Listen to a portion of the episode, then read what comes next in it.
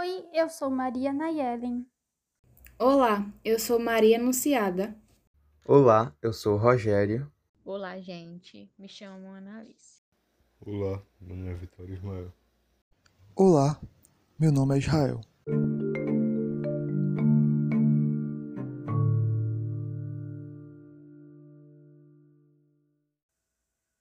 Nosso podcast irá abordar os acontecimentos do período da abolição da escravatura no Brasil.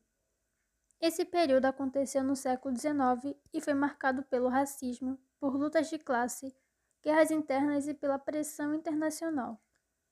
Até que a Lei Áurea fosse assinada pela então regente do Brasil Colônia, Princesa Isabel, haveria um caminho torturoso e sangrento. Desde que o descobrimento do Brasil pelos povos europeus ocorreu, eles escravizaram os povos indígenas e mais tarde escravizaram os povos africanos. Esses por mais tempo. Até que essa fase da nossa história pudesse chegar ao seu fim, milhares de vidas seriam perdidas.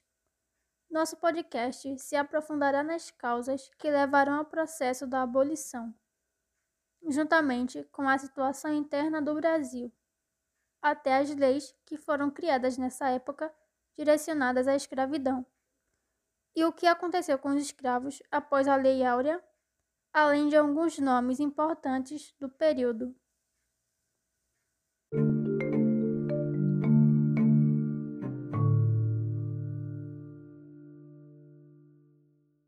O fim da escravatura foi resultado da intensa batalha dos movimentos abolicionistas da luta dos movimentos negros e da pressão inglesa para expandir o mercado de trabalho livre e consumidor na América, já que a Revolução Industrial estava em plena ascensão e a necessidade de mão de obra e consumo era uma prioridade para a corte inglesa.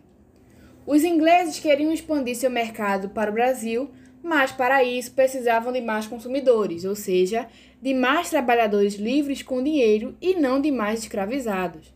A crescente batalha inglesa para pôr fim ao tráfico negreiro fez o Brasil decretar a Lei Eusébio de Queiroz em 1850, que proibiu o comércio tramarino de escravizados no Brasil e foi importante para iniciar o processo gradual da abolição. Além de proporcionar a diminuição da quantidade de escravizados no Brasil, também tornou o comércio de escravos cada vez mais caro.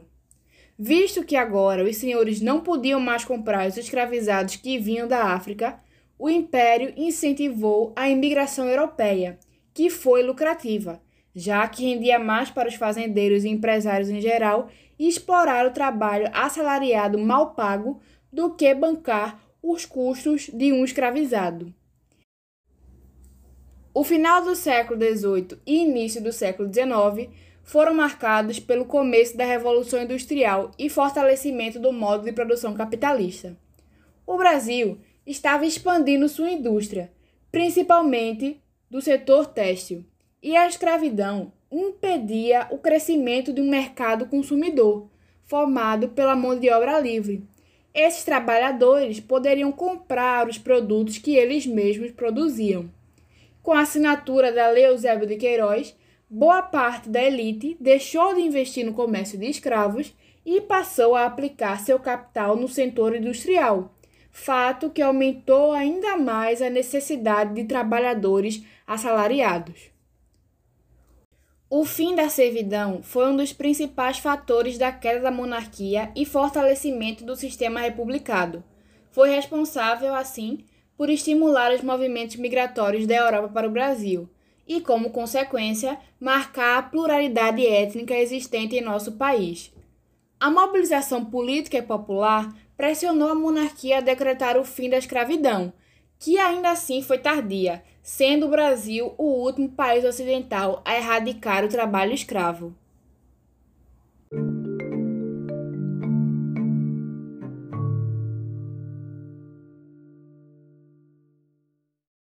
Bom, pessoal, durante a escravidão foram criadas diversas leis para tentar abolir ela. Então vamos conhecer. A primeira foi para combater a importação de escravos para o nosso território. Ela foi chamada de Lei Feijó, também conhecida como Lei de 7 de novembro de 1831, e veio após a pressão que a Inglaterra estava fazendo desde 1820 para proibir esse tráfico. Ou seja, Após 11 anos de constante pressão, foi que promulgaram essa primeira lei. Mas mesmo assim, o tráfico de escravos ainda estava ocorrendo no Brasil. Para entender melhor como ocorreu essa proibição no Brasil, precisamos destacar o, o papel fundamental que a Inglaterra teve sobre tal ato.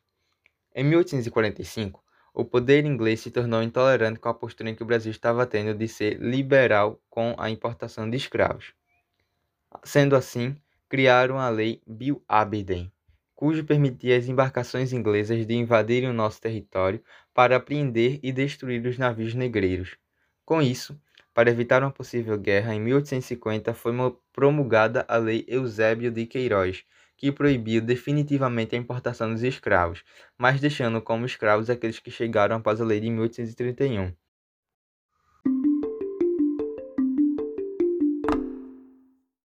Por volta do ano de 1860, o Império não queria acabar com a escravidão no Brasil, sendo assim pressionado internacionalmente pelo fato da Rússia não possuir servidores em seu território, também com a abolição da escravidão nos Estados Unidos, sendo assim o Brasil, Porto Rico e Cuba os últimos ambientes escravocratas da América Latina. Com base nisso, o movimento abolicionista começou a criar corpo e base, porém politicamente essas questões não avançavam, por estar ocorrendo a Guerra do Paraguai mas com o cessamento de tais conflitos no ano de 1870, os, mov os movimentos acabaram ganhando mais visibilidade e força, ocorrendo pauta de debate perante o fim da escravidão. Conforme o movimento abolicionista ganhava força, os grupos escravocratas se organizavam politicamente para barrar o avanço do abolicionismo, tornando-se assim um fator social em relação à sociedade brasileira da época. A conquista da abolição do Brasil ocorreu pelo fato e resultado do engajamento popular sobre o Império. Nesse contexto, não foi boa benevolência do Império, mas sim uma luta.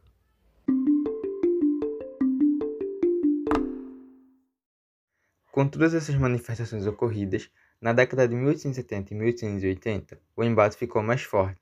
No ano de 1871, foi aprovada a Lei do Ventre Livre, essa declarava que todo filho de escravo nascido após esse ano seria livre, mas cabia ao dono do escravo dar a sua liberdade, e possuía duas formas: ou ganhava sua liberdade com 8 anos de idade pagando uma indenização ao seu dono, ou ganhava sua liberdade aos 21 anos de idade sem pagar nada a ninguém.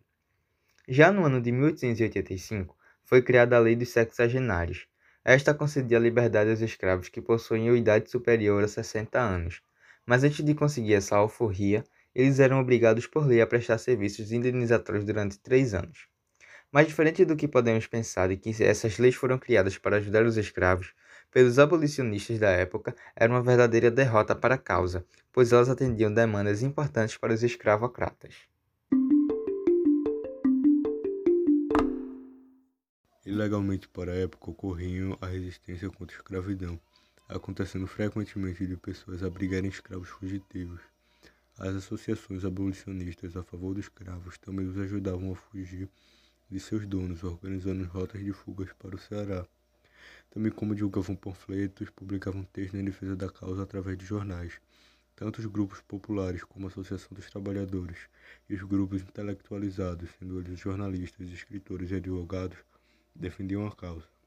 Importante ressaltar que essas revoltas não aconteceram somente por parte da população livre, mas também com ações dos escravos, que foi fundamental para a abolição, rebelando-se em forma de resistência. Uma delas era a fuga, que era bastante utilizada. Em meio a isso, eles se abrigavam em quilombos. Entre os anos de 1860 e 1880, se cultivava a camélia branca, que logo se tornaria o símbolo da resistência, da causa, sendo resultado da propaganda abolicionista. E os que cultivavam em seu quintal era considerado um gesto político e posicionamento político em apoio à causa abolicionista.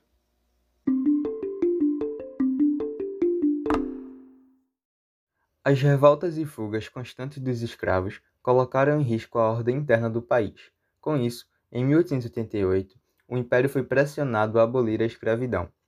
Foi levado para o Senado o projeto de abolição imediata e sem indenização da escravidão no Brasil. O projeto foi proposto por João Alfredo, que era um político do Partido Conservador, e a lei, chamada de Lei Áurea, foi aprovada no dia 13 de maio de 1888 e assinada pela princesa Isabel para ser colocada em vigor. Na capital do país, que naquela época era o Rio de Janeiro, entrou em festa pela grande conquista, e duraram dias essa comemoração.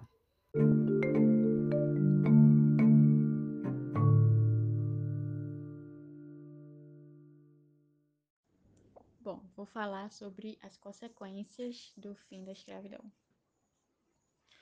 Com o fim da escravidão no Brasil, muitos negros foram expulsos das fazendas e ficaram sem ter onde morar, muito menos como sobreviver.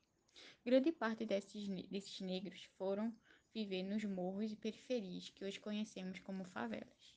Sem emprego e com moradias indignas, iniciou-se o que hoje conhecemos como processo de criminalização do negro. Sem educação, infraestrutura, saúde e moradia, o que resta a essa população são poucas opções de sobrevivência.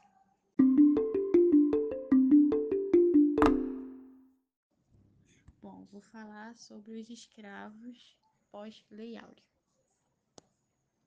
O ex-escravo tornou-se igual perante a lei, mas isso não lhe deu garantias de que ele seria aceito na sociedade. Por isso, os recém-libertos passaram dias difíceis mesmo com o fim da escravidão. Diferente do que aconteceu nos Estados Unidos, no Brasil, após o fim da escravidão, os escravos foram abandonados à própria sorte. Nos Estados Unidos, com o fim da Guerra da Secessão, a vitória do Norte sobre o Sul implicou na emancipação total dos escravos e eles foram amparados por uma lei que possibilitou a assistência e formas de inserção do negro na sociedade.